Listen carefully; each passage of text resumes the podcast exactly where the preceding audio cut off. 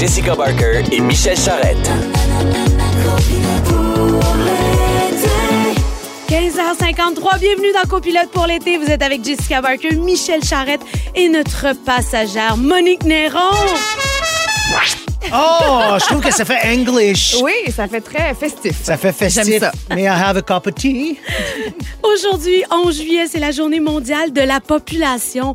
Ça fait que bonne fête à littéralement tout le monde. Bon, regarde ça, c'est bien. hein, On rappe ça, nous autres, c'est pas compliqué. Éphéméride de la journée depuis que je suis ça. Qu'est-ce que ça voulait dire, ce mot-là? Je suis devenu Ah. fou. Alors, il y a 109 ans, exactement, le 11 juillet 1914, le joueur de baseball Babe Ruth, considéré comme le plus important joueur de baseball de tous les temps, jouait son premier match dans la Ligue majeure de baseball avec les Red Sox de Boston, quand Ah même. ben, c'est pas si pire. ah ben. Je sais que tu t'en fous, Jess, mais pour moi, c'est important parce que mon grand-père est un joueur de baseball professionnel.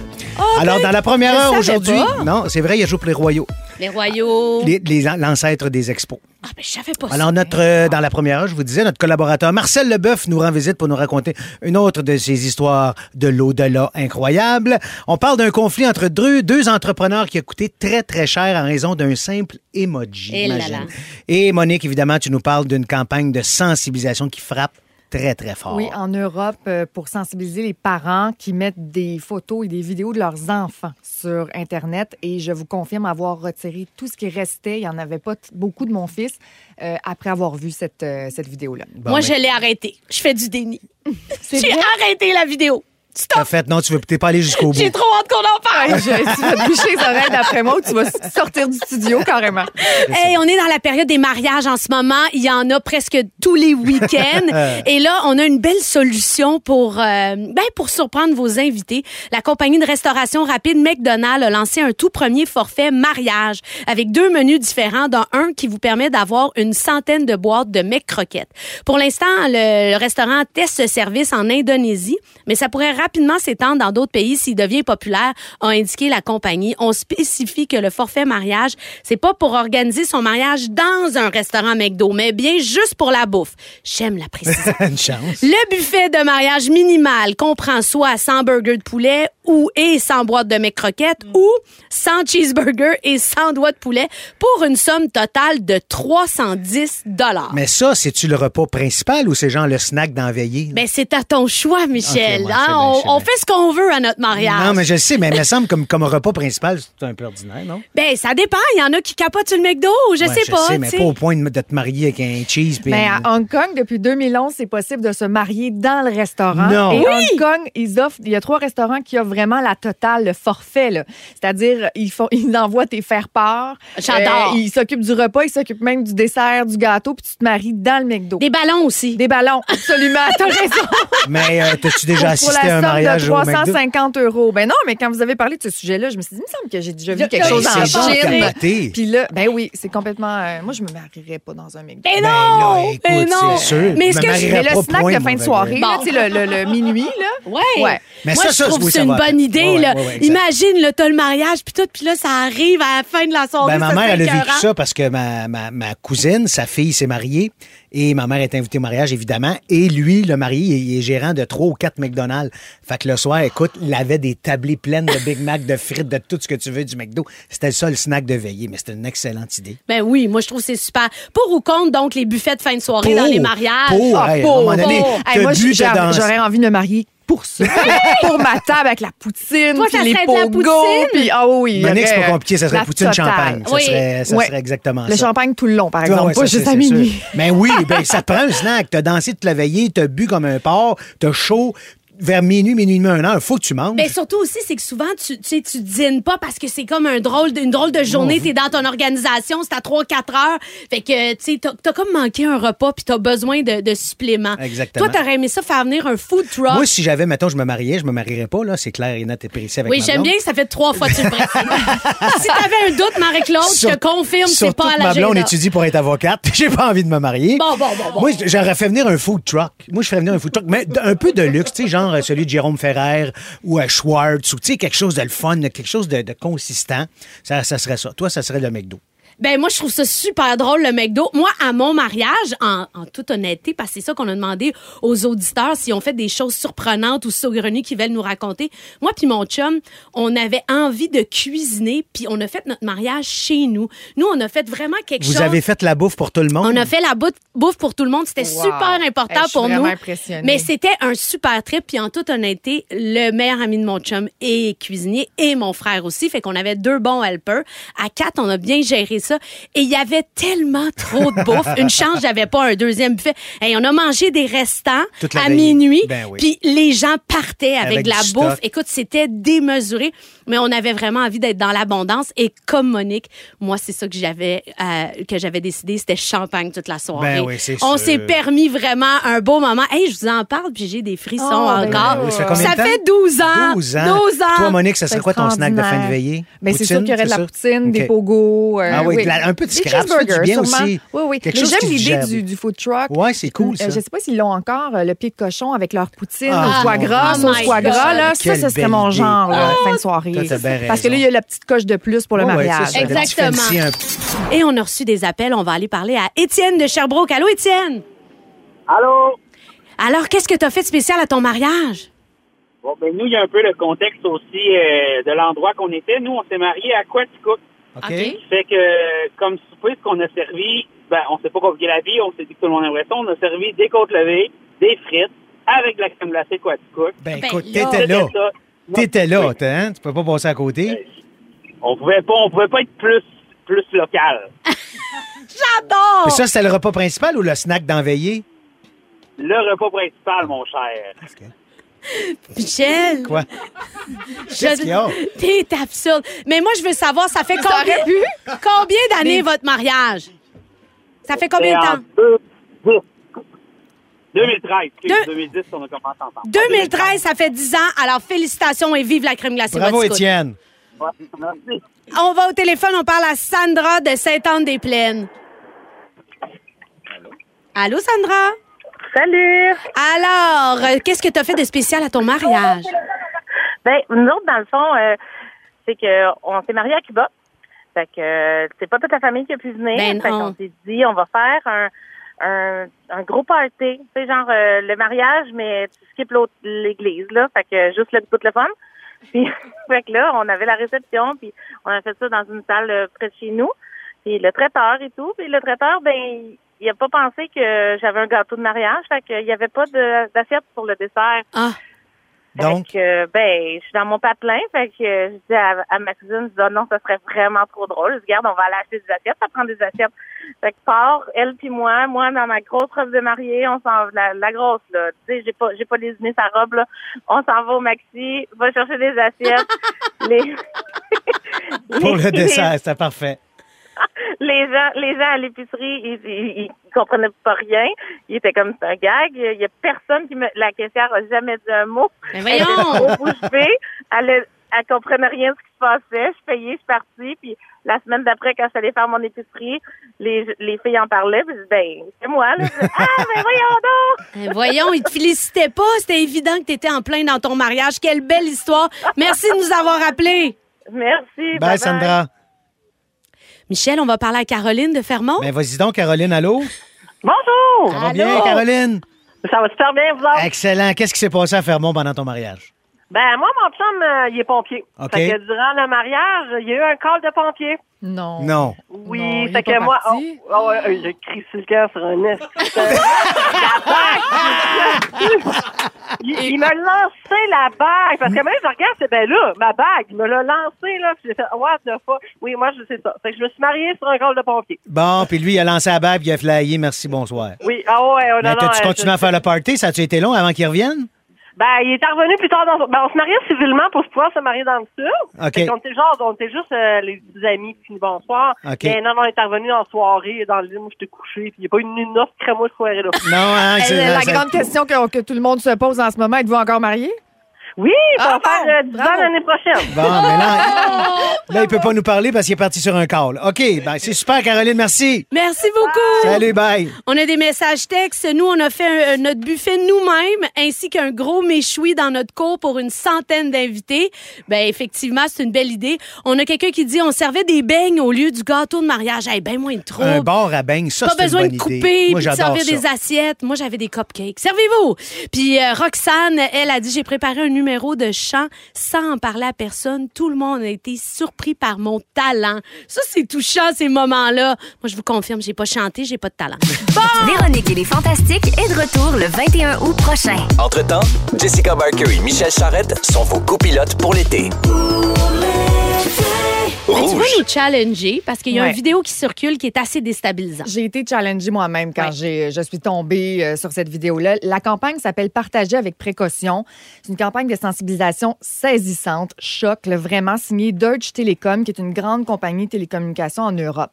On est parti du principe là-bas que 75% des parents partagent des informations sur leurs enfants sur les réseaux sociaux, des photos, des vidéos, des informations nominatives, et que 8 parents sur 10 ont des abonnés ou des gens qui les suivent qu'ils n'ont jamais rencontrés et qu'ils ne profils connaissent publics, pas. c'est ça. Exact, Donc, ça. euh, des inconnus, carrément des étrangers qui peuvent partir avec ces informations-là et faire à peu près n'importe quoi. Donc, on donne à ces gens-là, potentiellement malveillants, parce qu'il faut quand même considérer ça, des données sur nos enfants. Et là, ça commence euh, avec des parents, dans, dans cette vidéo-là, les parents de la petite Ella, 9 ans, qui arrivent dans un cinéma. Ils vont chercher un popcorn, s'installent, leur fille apparaît à l'écran. Et là, ils, ils figent, puis ils se disent qu'est-ce qui se passe?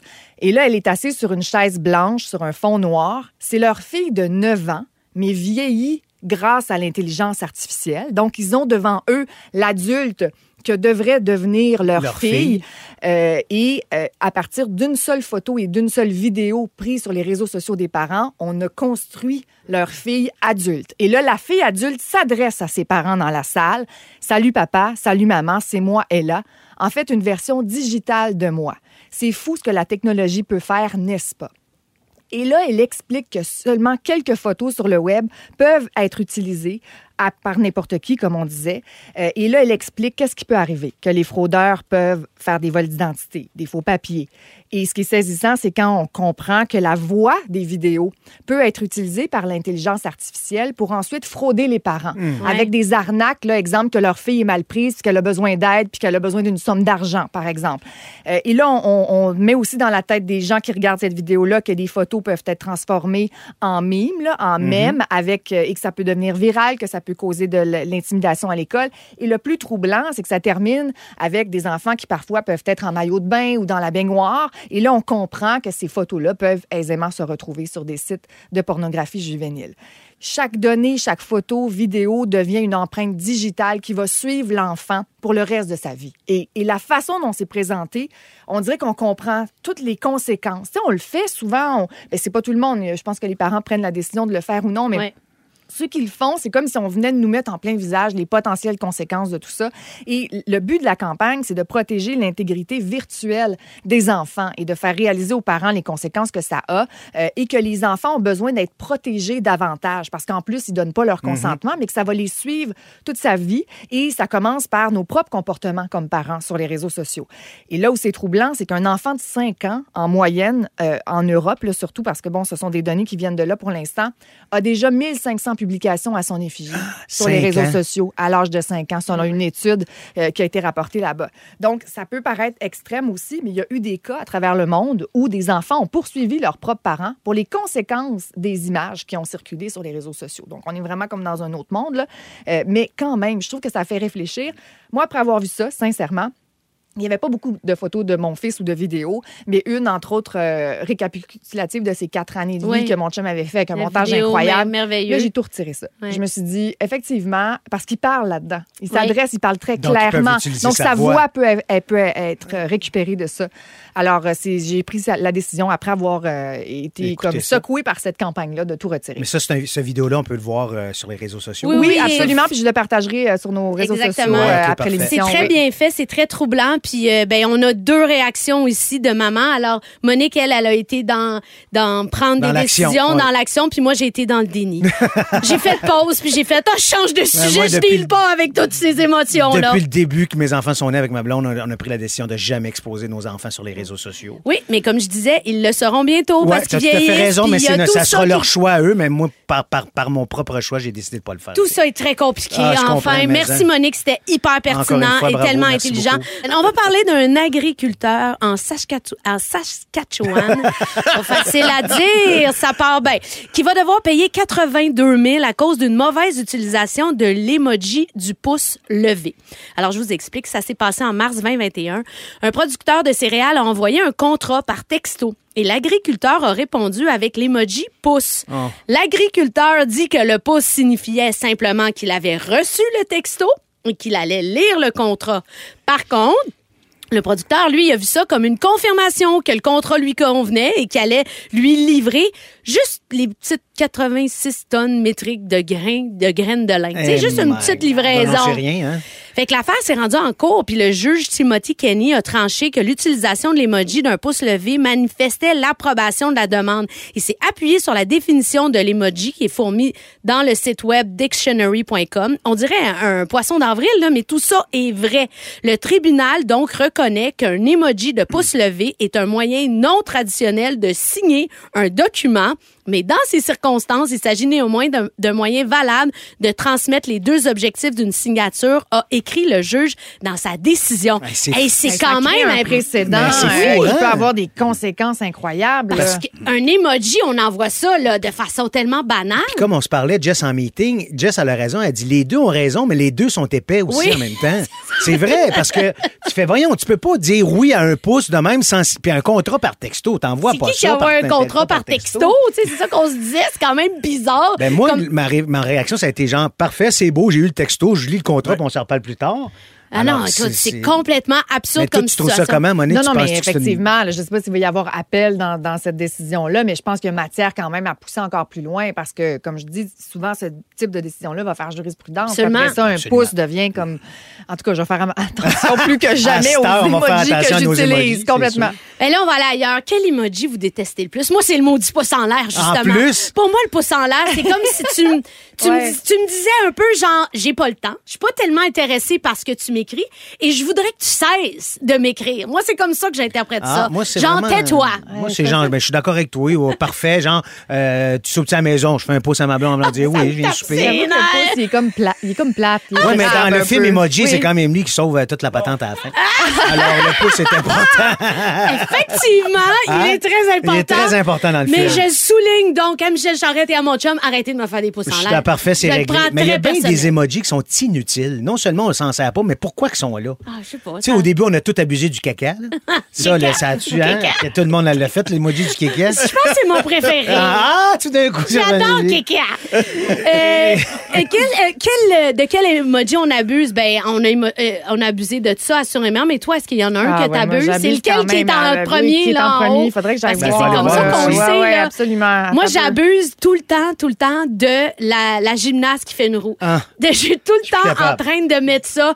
Bonheur, joie. Ah, ben, euh, je sais, moi, moi c'est le, le- celui qui envoie un bec Ah, avec OK. le cœur. là. Mais, mais moi, les, les- les mains en cœur, là, Ah, que ah, depuis ça. qu'il est arrivé, celui-là, je l'utilise Ah ouais, souvent, mais, ça. mais le, le champagne est toujours dans les premiers utilisés. Je suis vraiment conséquente. Là. Vous pouvez Non, pas m'accuser bon, de pas être t'es une, t'es conséquente. une, t'es une, une Ouais. alcoolique fonctionnelle. Ah oui, correct, absolument, complètement. On va aller lire les pires textos de Ouais. parents parce que ça, hum, c'est pas toujours facile. Non, non, je me souviens. salue ma mère Ah, qui à qui je texte mais qui n'a jamais répondu. je sais qu'elle lit parce que je le vois lu, mais elle dit non, je répondrai jamais à ça. Mais je suis comme c'est comme un email. Non, elle refuse. Mais à un moment donné, Jess, ça va être nous autres, nos enfants vont nous montrer comment ça fonctionne. Moi, je me souviens très bien d'avoir montré à mes parents comment faire partir l'enregistreur VHS à l'époque. Comment est-ce qu'on le programme pour qu'on t'enregistre, là? Oh, C'est révolu aujourd'hui, ça, exactement, une chance. Mais à cette heure, il y a des anecdotes qui sont succulentes. Alors, il y a un ado qui raconte Ma grand-mère, avec qui je joue au Scrabble en ligne, m'a appris le décès de ma grande-tante via le chat de Scrabble. Moi, j'ai appris le décès d'un membre de la famille élargie, là, grande-tante, justement, via euh, Facebook. C'est arrivé C'est là, dans les derniers mois. Oh Puis là, j'ai dit à mes parents, j'ai dit, voyons donc. Ben, puis là, ils ont dit, ben voyons, comment ça se fait que c'est déjà rendu? Ben oui, c'est ça. Hashtag 2023. ça va vite. Ça va vite. Une mère un peu mêlée qui pense qu'on lui répond, donc elle répond à ses propres textos. Elle demande comment ça va. Et quelques minutes après, elle écrit Ça va bien, merci, et toi? Alors elle se répond elle-même, elle pense qu'il y a quelqu'un qui a répondu. A un ado raconte aussi que ses parents utilisent la fonction dictaphone pour texter. Alors pendant plus d'un an, elle répondait à leur message en disant Désolé, j'ai pas compris, veuillez réessayer, comme si elle était Siri. Donc ses parents renvoyaient le même message trois, quatre fois. Elle était baveuse, là, elle. Marcel, depuis cette semaine, tu nous comptes tes aventures avec tes amis avec tes gens de l'au-delà. tout ça. C'est quoi l'impact que ça dans ta vie, tout ça? Ouais. Ça, euh, en fait, c'est arrivé dans ma vie. Là, Euh, même quand j'étais jeune, je me rappelle de certaines affaires, certaines histoires. Ça fait longtemps de ça. Oui, ça fait longtemps. je te remercie. Mais tout ça, tout ça, c'est comme un entonnoir. Puis à un moment donné, il est arrivé une affaire dans ma vie. En 2001, j'ai fait le pèlerinage de Saint-Jacques-de-Compostelle. Et ça, euh, j'ai fait 1650 km à pied. J'ai fait ça en trois mois. Ça a changé euh, une partie de ma vie. Parce que c'est arrivé dans un timing incroyable. Au même moment, je commençais à donner des conférences. Parce que moi, depuis 23 ans, je suis conférencier. Et puis, euh, jamais que je pensais qu'un jour, je serais conférencier dans ma vie. Mais ça a fait que euh, j'avais un grand rêve, moi, c'était de faire un one-man show. Puis une conférence, c'est un one-man show. Absolument. Et t'es devant du monde. Des fois, j'ai déjà été devant trois personnes. j'ai déjà été devant 2500 personnes. Fait que c'est des entreprises souvent qui me font venir 90% du temps. Et pourquoi j'aime tant ça? Parce que je fais du bien du monde. Et ça, ça vient donner un sens à ma vie. Mm, Tout à fait. Et c'est- et c'est pour ça que j'aime faire les conférences. Et c'est pour ça que j'aime faire la chronique que je fais avec vous autres, parce que je le sais, et c'est pas sans prétention, là. OK? C'est très humblement que je le dis. Je sais qu'il y a du monde à qui ça fait du bien. Hein? Et ça, si moi, cet après-midi, en ce moment, je réussis parce que je vais compter à rentrer dans le cœur de quelqu'un, ben ma job d'être humain est faite. Ta job est faite. Comprends? Dans cette optique-là, puis quand j'ai fait Compostelle, puis durant l'été, je vais vous en compter là, des, des hasards incroyables, là, des affaires que tu penses, tu te dis, Eh, ça, il y a quatre hasards, il pas, là, c'est pas vrai. Là. Donc, dans cette optique-là, les mots qu'on utilise quand on se parle sont extrêmement importants parce que par une phrase, tu peux sauver la vie de quelqu'un, positivement parlant. Par une phrase, tu peux tuer quelqu'un. Moi, souvent, je dis au monde, achète-toi pas un gun, tuer quelqu'un. Une belle petite phrase bien placée peut tuer quelqu'un. Que ce soit un parent, un grand-parent avec tes petits-enfants, tu peux soit les orienter positivement, comme moi, mes grands-parents l'ont fait avec moi, ou tu peux les détruire. C'est très facile à faire, OK? Donc, restons dans le positif, dans cette optique-là de la parole, toujours faire attention. Je suis pas en- constamment dans les conférences en train de me dire, oh, attention des mots que j'utilise, mais tellement de fois ça m'est arrivé. Puis par le- mon site Internet, je sais que, à venir jusqu'à maintenant, depuis 2001, il y a 18 000 personnes qui ont fait Compostelle parce qu'un jour, ils m'ont entendu en parler dans une conférence. 18 000. 18 000. Du monde qui m'écrivait Hey, merci, mon chum, de m'avoir fait faire ça. C'est incroyable ce qu'elle a sur ma vie, ça. Donc, alors, alors, toujours dans cette optique-là, OK, dans, cette, dans mes histoires. Il y a six ans, on me demande, ma téléphone sonne le matin, il est 9 h. Hey Marcel, hey, tu peux-tu nous dépanner? Hey, c'est pour les euh, artistes pour la paix. Euh, c'est un, organisme. On a deux prix à remettre. Et puis notre maître de cérémonie nous a laissé tomber. T'es-tu libre? C'est quelqu'un de Saint-Hilaire qui est président d'honneur, puis qui me demande si je suis libre. Ben oui, oui, j'avais rien. Fait que j'embarque dans mon char, c'est la Bibliothèque nationale. Ah oui, monte à la bibliothèque. Deux prix à remettre. Un à André Gagnon, le pianiste, mais c'est Yvon Deschamps qui va venir chercher le prix parce qu'il y a six ans, André Gagnon ne savait même plus qu'il était André Gagnon. Et le deuxième prix, Stanley Volant, chirurgien autochtone, montagnais, que j'adore, Ouais, que j'aime beaucoup et que j'aimais énormément avant l'histoire que je vais vous conter là, mais que j'aime encore plus maintenant. Alors moi, je me pointe là. Donc, une petite scène, c'est sur l'heure du midi, à peu près 200 personnes. J'ai deux chums comédiens qui sont dans la salle, 200 personnes qui sont là. Et euh, je présente donc André Gagnon, mais c'est Yvon Deschamps qui vient chercher le prix. Je descends de scène, bien évidemment. Alors, Yvon euh, dit ce qu'il a à dire, tout ça. Euh, redescends de scène, je remonte, je présente Stanley Volant. Il s'en vient, puis c'est bien long. Puis tu vois qu'il réfléchit ensemble. Il arrive euh, au micro, sur le stage. Moi, je suis descendu, je suis sur le côté. Il commence de même. Il dit, moi, il y a 10 ans, donc c'est il y a 16 ans de ça. Il dit, moi, ça filait pas pantoute. Puis il dit, j'étais allé à un hôtel sur la Côte-Nord. Puis il dit, euh, je broyais bien du noir. Puis il dit, il y a un gars qui m'a sauvé la vie, puis il sait pas. Il s'appelle Marcel Leboeuf. moi, je suis là par hasard, là. OK? Il se retourne vers moi. Et là, il me dit, en me regardant dans les yeux, comme s'il n'y avait plus personne dans la place. Il dit, toi, tu, tu le sais pas. Il dit, mais tu m'as sauvé la vie. Il dit, moi, il dit, il y a 16 ans, il y a 10 ans, donc il y a 16 ans. Et il dit, moi, je filais pas pendant tout mon gars. Je suis à Côte-Nord. Puis là, il dit, dans la nuit, dans l'hôtel où j'étais, il dit, j'ai rêvé que je marchais à quelque part. Puis j'arrivais pas à me rappeler où est-ce que je marchais. Puis là, ben, il dit, le lendemain matin, il dit, nous autres, les Autochtones, nos rêves, c'est bien important. Là, il dit, machinalement, j'ai ouvert la TV. Il dit, Marcel, c'est tout qui est à la TV. T'étais à deux filles le matin. Il dit, tu parlais de Compostelle. Et que j'avais le feeling que tu me parlais à moi. Ben, il dit, mon gars, tu m'as sauvé la vie parce que quelques jours après, j'étais allé marcher Non. Ah, il y a Et des il a fait frissons partout. 1650 km à pied. Il y a une particularité, cet Valant, c'est quand il est revenu, il a traversé le Canada à pied au complet. Il a fait 6000 km de Terre-Neuve à jusqu'à Vancouver. Il a fait toutes les nations autochtones du côté canadien. OK? La conclusion de mon histoire, il y a cinq ans, mon chum, Normand Chouinard, a été très, très malade. Qu'est-ce qui l'a opéré? Stanley Volant. Ben non. Fait que Stanley Volant, là, s'il y a 16 ans de ça, là, admettons qu'il n'avait pas ouvert la TV le matin, il broyait tellement du noir qu'il aurait fait quelque chose qu'il aurait traversé l'autre bord. Il aurait là. pas été là. Qui est-ce qui a opéré mon chum? Puis qu'est-ce qui nous dit que mon chum, mon chum sera encore là? Toute la gang, là, toute la gang qui nous écoutait, toute la gang, là, on est tous imbriqués les uns les unes des autres. C'est sûr. Toute la gang. Ah, mais Marcel, merci. Et là, il y a José, elle a écrit J'adore Monsieur Leboeuf. Il devrait écrire ces chroniques-là. tu devrais écrire ces chroniques-là. Je sais que tu as déjà écrit des livres, mais c'est. j'ai des livres, mais c'est vrai, les chroniques, oui, absolument. Mais tu sais, ce que je vous fais là, c'est beaucoup de matériel de conférence. Absolument. Moi, là, Ouais, ça fait mais- 23 ans que je fais des conférences. J'ai donné, là, il y a deux semaines, ma 3368e conférence. Tu- T'as-tu battu Brou? T'as-tu le bord de battre Brou? Hey, c'est le bon certain. Vous écoutez Copilote pour l'été. Téléchargez l'application iHeartRadio et écoutez-nous en direct du lundi au jeudi dès 15h55. Les hits de votre été, tous sur la même fréquence. Rouge. Avec l'arrivée des vacances de la construction, je me suis dit que je me devais de vous partager cette nouvelle-là que j'ai vue passer hier. Euh, Faites-vous ça, les amis, mettre votre brosse à dents dans un petit étui en plastique quand vous partez en vacances? Non. Ben, je sais qu'il doit y avoir plein de bactéries. Mais là-dedans. non, mais- Je le mets au lave-vaisselle. C'est-tu correct? Si Mais non, mais nettoie, moi, aussi, non, mais je fais ça, là. Moi Quand aussi. on part en vacances, on a toujours notre petite, euh, notre petit satchel où on met notre brosse à dents, pâte à dents et anti-sudorifique. Moi, je mets ma brosse à dents lousse là-dedans. Je mets pas de Mais- plage, je la mets mais pas dans un Moi, j'ai plastique. jamais fait ça. J'ai toujours mis un étui autour. T'es sérieuse? Ah, ouais. Ben oui, même j'en ai plusieurs de couleurs différentes pour toute ma famille. Là.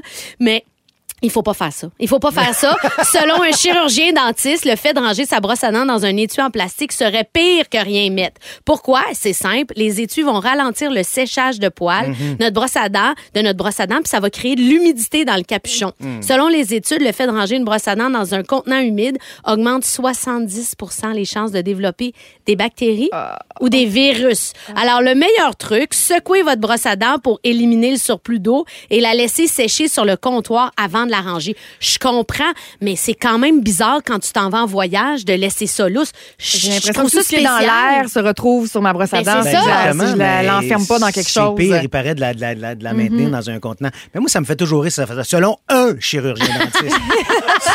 je veux dire, il n'y a, pas- il y a pas la science infuse. Puis là, moi, je suis là, bon, ben là, De faut tout de qu'on change tout. capote. À un moment donné, il faut, faut, faut en prendre, faut en laisser. J'imagine aussi, là, tu sais, de calique. Est-ce que vous êtes dédaigneux dans la vie? Absolument pas, moi. Pas Non? du tout. Ça Non, dépend non. pourquoi. Ah oui, qu'est-ce qui, qu'est-ce qui t'écoeure? Mais comme là, ça, là, mettons, de savoir qu'il y a plein de bactéries sur ma brosse à dents, ça m'écoeure. Oui, puis là, le mot virus. Ouais. Virus. Oui. Mais qu'est-ce que tu vas faire? Tu vas-tu la. toi, Ben, tu- Moi, j'achète tout à l'heure. Ah, tout c'est fini. Tu as Ouais. décidé Poubelle. que tu t'embarquais dans l'autre Ouais, team, là. c'est Tu sûr. finis le, le contenant de plastique. Oui, puis là, mon chum va être pas d'accord, puis là, on va s'ostiner pour rien avec ça. Pour, parce qu'un chirurgien dentiste. a Ouais, dit que mais il l'a bon. dit. Ouais, je Il sais l'a bien, mais dit. c'est pas une étude sur euh, 800 000 euh, patients ou euh, chirurgiens dentistes. Mais les enfants sur Internet, par exemple, ça, Ça, c'est non. ça, non. rien. Ça m'ennuie, j'ai pas envie d'aller là. Exactement. Vous changez votre brosse à dents après combien de temps?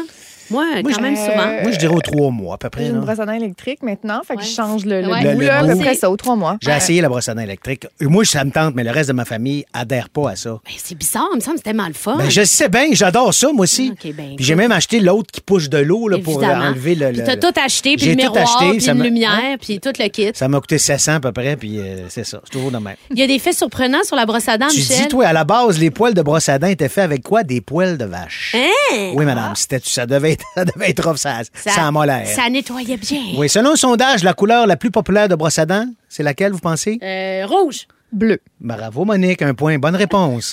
Selon une étude, presque 90 de la population planétaire possède un téléphone, mais seulement 50 de la population possède une brosse à dents. Ça, ça m'écœure un peu. Oui, ça, c'est un peu angoissant. C'est important, me semble, l'hygiène dentaire, non? Euh, je La dirais que oui. base. La base. La première brosse à dents électrique, là, vous deux qui, qui êtes adeptes des brosses à dents électriques, a été inventée en 1954 en Suisse par un Suisse. Ah, Le premier usage d'une brosse à dents remonte à plus de 5000 ans. À l'époque, les Égyptiens utilisaient des branches et des feuilles pour faire des brosses à dents rudimentaires. Come on! Très rudimentaire. Très, très- La la boulette, la la la boulette. Copilote pour l'été, la boulette des sujets. Oh, on plonge dans la boulette des sujets et Monique a spontanément dit J'ai chaud. Alors, c'est un, un segment stressant. C'est très stressant. Ah, C'est toi ouais, qui ouais, commences, Mais Monique. C'est moi qui amusant. commence. Ouais, t'as pas le choix. Je m'en vais dans le fond. Comme OK. si ça allait changer. C'est quoi la chose niaiseuse qui te fait le plus rire? Ah. c'est une bonne. Hey, là, c'est une bonne question. Il n'y a pas grand-chose de niaiseux qui me fait rire. Moi, c'est les- c'est niaiseux, mais c'est les C'est pets. quoi? Les Ben, pets. c'est ça, Ah j'allais ouais, hein? dire. Ouais, les pets, ça me fait rire. Des pets, puis toi, quand tu pars dans tes rottes, là, et là. Ouais, Ah, ça, ça, ça, ça- oui, ça, ça m'a fait rire beaucoup depuis la semaine dernière. Hey, ça j'ai m'a- ah, droit- surpris par surprise que ça me fasse rire à ce Ouais, point-là. c'est ça, j'ai cerf, beaucoup après manger, moi. Mais je suis Oui. désolé. Ben non, mais c'était très drôle. Bon appétit tout le monde à la maison. Décris ta vie sexuelle avec un titre de film. Oh, ben, J'adore! Alors, premièrement, le Québec, j'ai une vie sexuelle, alors vous allez pouvoir en apprendre. Alors, ma vie sexuelle, écoute, elle est tellement... euh, ah, c'est un titre de film, c'est tough! Titanic. Ben là, je- non, ben non, pas le Titanic, comme ça avait coulé. Non, j'allais dire euh, joyeuse, ludique. Euh, euh, tu sais, là, euh, tu sais, il me semble que c'est le fun, là. Il y a quelque chose de... Ah, oh non, ça marche pas ton idée. Jean-François, il me dit histoire de jouet. Je suis pas de type jouet. Non, non, non, Non. mais ça pourrait être, tu sais, le, le Père Noël a des boules, je sais pas quoi. Père là. Noël a des boules. c'est Non, non, mais tu le dis joyeux, C'est festif. une ordure. le Non, film. non, non, mais tu sais, le film avec Chevy Chase là, à Noël. Là. Je sais pas. Hey, je tout piger, je pense. Je pense. Joyeuserie, joyeuserie, ludicité et, et bonheur. La petite vie. Euh, la petite vie. la petite. Ben, la petite personne à La, la, petite vite, la petite vite. OK. Si tu avais pu choisir ton prénom, comment t'appellerais-tu? Ah, bonne question. Ah, j'adore. Écoute, ma mère voulait m'appeler Dominique, puis mon père voulait que je fasse du patin artistique. Euh, ma mère voulait. Ben non, j- On j- recommence. Oubliez ça, j'ai rien. Prise dit. deux. Si tu avais choisi ton prénom, comment t'appellerais-tu? Ben, j'aime bien Michel parce que c'est de mon époque. Qu'est-ce que tu veux? Euh, Je, je suis né, j'étais un produit des années 70. Mais euh, sinon, je changerais pour un, un- un- un nom weird, là, tu sais, John ou Jack. ou, euh, On dirait que ça quelque chose de quétaine de même. là, Moi, toute ma vie, que- j'ai voulu. euh, ben, en fait, hey, mon, mon prénom n'est pas de ma génération, on est d'accord? Ben là? non. Ouais, mais tu l'écris avec un C, non avec pas un Q. Ça vient de la, de la sœur de ma mère, qui est décédée très jeune et qui était une artiste et qui signait ses œuvres M-O-N-I-C. Donc, quand les gens apprennent l'histoire, c'est même une des premières fois que je le dis, euh, ils, ils comprennent pourquoi je m'appelle Monique Exactement. et que j'ai l'âge que j'ai. Voilà. Mais Ah, tu te- mais touchant. t'apprécies ton prénom. Ben, petite, je trouvais ça difficile à porter. Ouais, je comprends. Euh, mais en même temps, les gens s'en souvenaient. Ben ça, oui. N'oubliaient pas mon mais prénom. t'étais la seule Ouais. Monique de ta génération. Ouais, ben, oh non, il y en avait une autre Ah dans oui, mon école. dans euh, oui. OK, super. J'ai grandi dans Charlevoix. il y en avait qui vivaient dans le Je te le passé un peu. Ouais, ouais. À toi de Oui, J'ai bien aimé qu'elle a, a ponctué dans Charlevoix. Oui, pas à. Es-tu gratteux? Absolument pas. Ah. Non, pas du tout, Non, pas non, du t'es tout, pas du tout. très, je très dépense généreuse, beaucoup. je ouais. non, non, puis même Mais des tu fois, dépenses, mes mais pas juste pour toi, gens pour ton Pour les entourage gens aussi. autour de moi, oui. Puis des Hey, fois, les gens me disent calme tes nerfs. Ben ouais. Ah, moi excuse-moi, t'as raison. Jeune, de quoi t'avais le plus hâte d'être un adulte? Mais toutes. Moi, j'avais 6 ans puis je voulais être un adulte. Je voulais, je me rappelle dans mon premier appartement, là, l'affaire que j'aimais le plus, c'est que j'avais un frigidaire puis c'est tout moi qui avais décidé qu'est-ce qui allait être dedans. Très je bon. me rappelle de ça puis je mangeais juste des tomates bocconcini pendant les six premiers mois parce qu'il y a rien que j'aimais plus que ça avec une baguette. Mon C'est Dieu que ça me rendait heureuse. Ah, fait ça, que je c'est voulais bon- décider la bouffe dans mon C'est fridge. vrai que c'est bon. Ouais, ça. drôle, hein? c'est Juste l'épicerie, alors. choisir. Oui. ce qu'on achète. Alors, euh, ton dernier repas avant de mourir, ce serait quoi? Ah, qu'on je l'a fait, sais. celle-là, non? Non. Non? Ton dernier... Pourquoi tu cries comme si, si je te rabat-joie? Mais t'es rabat-joie. Ben, je sais bien. Mon dernier repas avant de mourir, ça serait quoi? C'est sûr qu'il y aurait du foie gras. Ah. C'est sûr qu'il y aurait du champagne, moi aussi. C'est sûr qu'il y aurait probablement du homard. Euh, Puis euh, un gros, gros, gros, gros gâteau au chocolat. Mon dessert préféré, c'est le gâteau au chocolat. De Mais j'arrive. Ben, moi, le, je veux pas faire de publicité, mais Ben, le gâteau au chocolat du Saint-Hubert à l'époque, il était bon, là, mais Du moi, j'aime ça. J'aime ça, t'es touchant. moelleux, avec bien du crémage sucré, mais je le retrouve plus. Puis ma blonde, elle essaie de faire un gâteau au chocolat de Ricardo, puis il, il- c'est pas, euh, il est très très bon. C'est pas ça que je dis là. Non, mais note à Saint-Hubert, on Mais veut le gâteau ça. C'est original c'est au ça qu'il y aurait à mon dernier repas. Puis vous autres, vous seriez là tous, mes amis. Oh, tellement une belle réponse. Attention à tous les nostalgiques à l'écoute. Ce sujet est pour vous. Monique, je pense que ça va Ah, t'intéresser. Récemment, sur un fil Reddit, un utilisateur a demandé qu'est-ce qui était normal dans les années 1990, mais rare ou inexistant maintenant. Et sa question a créé évidemment une vague de réponses. Alors voici euh, quelques-uns des meilleurs commentaires, puis dites-moi ce que vous en pensez par rapport à Ouais. ça. Être complètement inaccessible par quiconque pendant une journée entière ou plus, sans que personne ne, pu- ne, ne pense que c'était inhabituel ou impoli. On était-tu bien? Eh, mais là, ça, c'est une autre vie. Là. Quand on n'avait pas pas ces gogos-là, là, je parle de cellulaire, puis si t'attendais pour arriver chez vous le soir, t'écoutais tes messages sur le répondeur, Hey, c'était un rituel, tu prenais tes notes, puis c'était ça. Mais vous autres, est-ce que vous vous ennuyez de ce temps-là ou... Ben, je sais pas si je m'en ennuie parce que pour moi, c'est si loin, mais. Mais moi, euh, je- quand je vous dis que je suis un peu figée dans les années 90, je réponds pas beaucoup plus au téléphone aujourd'hui. Non, hein, ben, Ah, quand moi, j'en je ai parlé, oui, d'ailleurs, cette semaine, Euh, les gens tombent beaucoup sur ma boîte vocale, ça gosse bien du monde, mais c'est ça. Pour me joindre, souvent, ce qui est plus efficace, c'est un, un message texte. Exactement. Puis t'as l'impression que quand quelqu'un, mais, ça- mais même à ça, t'envoies un texto à quelqu'un, ils font, ben là, c'est parce qu'il m'a pas répondu. T'es où? Qu'est-ce qu'il y a? Hey, relax, man, je vais te répondre à un moment donné, paniquons pas. Moi, s'il y a une urgence, c'est juste ça concerne ma femme ou mes enfants. Le reste, là, je mets une valeur, mais ça va attendre. Je l'ai dit. Allez porter votre appareil photo jetable pour aller le faire développer et ne pas savoir si l'une de vos photos était utilisable jusqu'à ce que vous récupériez les photos. Mais ça, ça Ah, j'avoue que c'était oui. excitant. Tu revenais de voyage, là. Ouais. C'est Puis là, sûr. t'allais porter ça, puis Ouais. là, tu dis, oh, j'ai hâte de les voir, puis j'espère qu'ils Tu sais, sont c'était bonnes. des 24 pauses ou Ouais. 36 pauses, puis sur 36, t'en avais deux de bonnes. À des peu fois, près. les Oui. autres étaient tout croche, C'était mal tout flou. cadrés. Puis, moi, ça. j'avais un appareil photo euh, pas jetable, Ouais, là, ouais. réutilis- Ouais, ouais, euh, exactement. à l'adolescence. Donc, j'étais la seule de mon groupe d'amis qui a prenais plein de archivé. J'ai archivé notre adolescence Wow. avant le temps. C'est Il n'y avait pas, ça. pas les cellulaires Non, là, non, du je tout à l'époque. Ouais.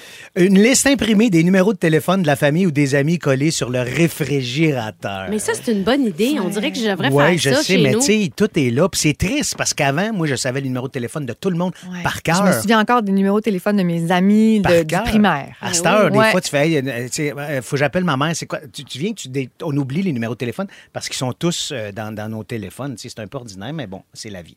Se présenter chez quelqu'un à l'improviste parce que vous étiez dans le quartier que vous vouliez dire bonjour? Moi, c'est pas mon genre, ça. Non? Non, tu prends-en Faire ta, petite- ta petite tournée du dimanche. mettons, là, je passe, je suis sur- sur ta rue, là, puis j'arrête, tu sonnes, puis tu, tu m'accueilles pas. Ben, ça va me gosser. Ça va me gosser, non? Même si j'arrive avec trois bouteilles de blanc?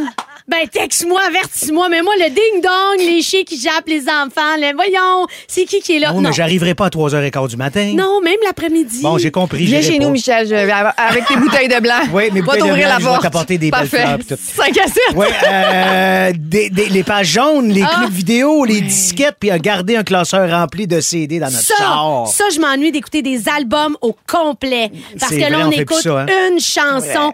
L'écouter l'album au complet que l'artiste a choisi, puis l'enchaînement. Mais c'est pour ça, que- c'est pour ça que je reviens au vinyle tranquillement. Moi, je m'achète des vinyles je réécoute toutes mes vinyles. ouais. Il y a plein de villages qui ont encore leur, euh, leur, leur bottin téléphonique. Ah, c'est vrai, Ouais. c'est- ça, ça Ouais. sert ça. C'est vrai que c'est bon. Et le sujet le. Mais quand on parle de mariage, c'est sûr que tout le monde capote. Ça rejoint tout le monde. Des anecdotes, des histoires surprenantes. On, on, a- on voudrait toujours parler de mariage. Il n'y a rien de plus le fun. Alors, euh, on a servi une structure de chocolat au lieu du gâteau de chocolat traditionnel. Il en restait pas. Puis on parle encore de la poutine servie en fin de soirée. C'était en 2011 chez Lalande. Bravo. Hmm, Pas de danger qu'on soit invité là. Lors de mon mariage, avons fait venir un orchestre complet à l'église Ah. installé face au monde afin d'avoir de la belle musique et des chansons incroyables. Ce fut un moment extraordinaire. Oh, c'est vrai que c'est une belle idée, ça. On n'a pas dit à personne qu'on se mariait parce qu'on invitait la famille et amis pour le baptême de ma fille, mais on a fait les deux en même temps. On a annoncé que c'était ça quand le prêtre a pris la parole. On voulait pas de grande cérémonie, on voulait pas de cadeaux, c'était la simplicité. Wow, j'adore. Il y a Vincent Gratton et France Baudouin qui ont fait exactement la même chose. Ils ont Absolument. invité du monde. On, on fait une fête dans le cours, ils sont arrivés, ils se sont mariés devant tous leurs amis. Ça enlève la même pression cool. Il aussi. n'y a pas Mitsu aussi qui a vécu un enfant de même? Ben, Mitsu, son chum, avait organisé un mariage surprise. Elle, elle, Elle savait, savait pas. c'est quand même ça, incroyable. C'est capoté, Ça, là. c'est audacieux, je dirais. audacieux, hein? ouais, ce serait pas ton genre, Monique, je pense pas le savoir. Hein? Monique, elle aimerait pas ça. Non, non, non. Tant qu'il y a mon bar à poutine à minuit, peut-être que je peux vivre avec. Oui. Merci Monique, merci Michel. On se retrouve demain. Merci à l'équipe Frédéric Tavernier, l'abri au contenu, Jean-François Hébert, notre scripteur, Dominique Marcoux aux réseaux sociaux et Jean-Philippe Dupuis, notre metteur en ondes. Hein? À, deux... à chaque fois, je sursaute. Ben, moi aussi, on dirait que c'est pour moi. On dirait que je suis un mignon. À demain, les Bye, merci tout le monde. À demain. Véronique et les Fantastiques fait relâche jusqu'au 21 août. Entre-temps, Jessica Barker et Michel Charrette sont vos copilotes pour l'été. Rouge.